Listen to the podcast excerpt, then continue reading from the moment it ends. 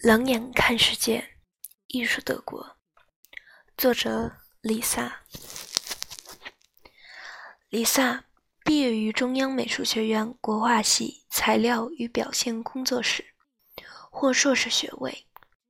北京服装学院造型艺术系讲师，中国美术家协会会员，中国美协综合材料绘画与美术作品保存修复艺术委员会委员。序言：用脚步丈量艺术。要了解艺术，首先就要开阔眼界。其实无论干什么，开阔眼界都很重要。总待着不动，视野就会越来越狭窄，思维也会变得越来越僵化。读万卷书，行万里路，就是这个意思。所以，只要有点钱，我就常常一溜烟儿的跑出去溜达。世界这么大，出去看看很有必要。最近这几年，我跑了欧美不少国家，感触颇多。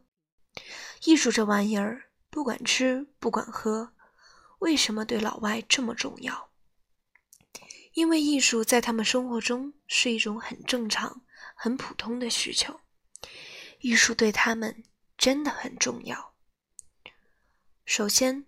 欧美拥有强大的美术馆和博物馆体系，在欧美许多国家，美术馆、博物馆是大众经常去的地方，不是偶尔参观，而是经常光顾。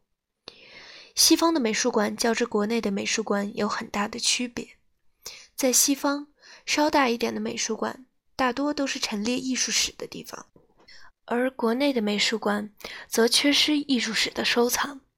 感觉大多都像是大一点的画廊，主要的活动就是举办临时性的展览。而在欧美国家，往往是上午美术馆刚一开门，就见有人拖着行李箱进去。展览开幕时，看到的是密密麻麻的一片片脑袋。在各种博物馆、美术馆里，都会看到大批的学生，从幼儿园一直到老年大学，各个年龄阶段的人都有。这一点印象极深刻。从生到死，他们的艺术教育根深蒂固，贯彻始终。在一幅幅作品前，常看到两三个普通人在低声交谈着，显然他们具有良好的艺术修养和个人的独特见解。另外，欧美稍大一点的美术馆或博物馆，设施都很完善，公共建筑、艺术空间、草坪。娱乐、餐饮等区域也一应俱全，这是平时朋友们约会、娱乐、全家休闲的好去处。其次，艺术是他们生活中实实在在的需求。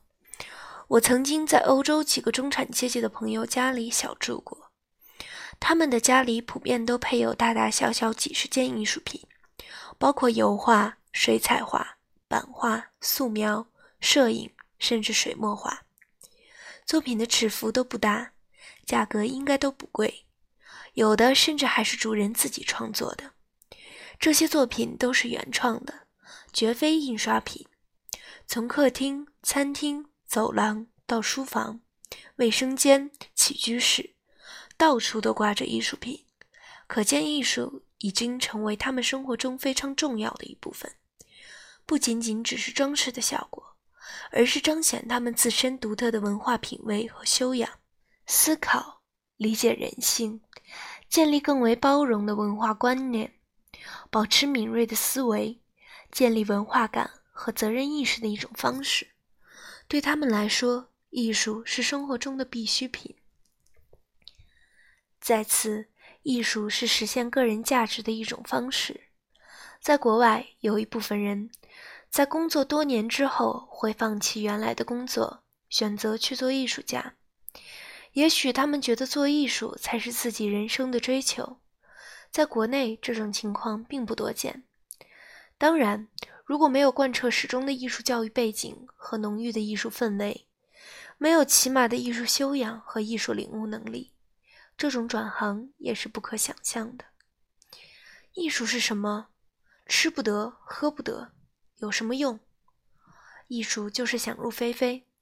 艺术是吃饱了撑的之后的事情。古人说：“饱暖之后必有其他的想法。”吃饱了就会想入非非。因此，艺术很重要。人不是机器，不能只为了满足日复一日重复性的生活。人不是低级动物，不是只有永远填不满的物质需求。人也不是他人的附庸，不能盲目的跟随大多数人的口味而人云亦云。每个人都是独立的，对世界、对时代的变化会有自我的判断和认知，有着自己的文化需求。这是一种现代的文化价值观。社会高速发展的今天，理解当代艺术非常重要。喜欢传统艺术，对个人而言无可非议。但只有对当代艺术有所理解，才能证明我们在当下的价值和意义。西方有一句话：“过去即抑郁。”传统文化证明的是古人的价值观和文化创造力，而能够证明我们的价值观和文化创造力的，只能是当代艺术。对当代艺术缺乏认知。意味着我们在文化上对这个时代缺乏起码的认知和判断。简而言之，为什么在现代社会我们需要艺术？为什么有文化需求才能成为被尊重的人？为什么对当代艺术有所理解才能形成文化自觉？这是因为我们每个人都需要满足更高层次的需求。我一直在寻找一种艺术与大众沟通的方式。当下，很多当代艺术品看起来晦涩难懂，这恰恰是缺乏对与之相关的艺术知识的了解所致。希望我的旅行偶记能够提供一种了解西方当代艺术的角度和方式。艺术距离我们并不遥远，走走停停，看看想想。那貌似深不可测的艺术世界，就这样成为我们生活的一部分。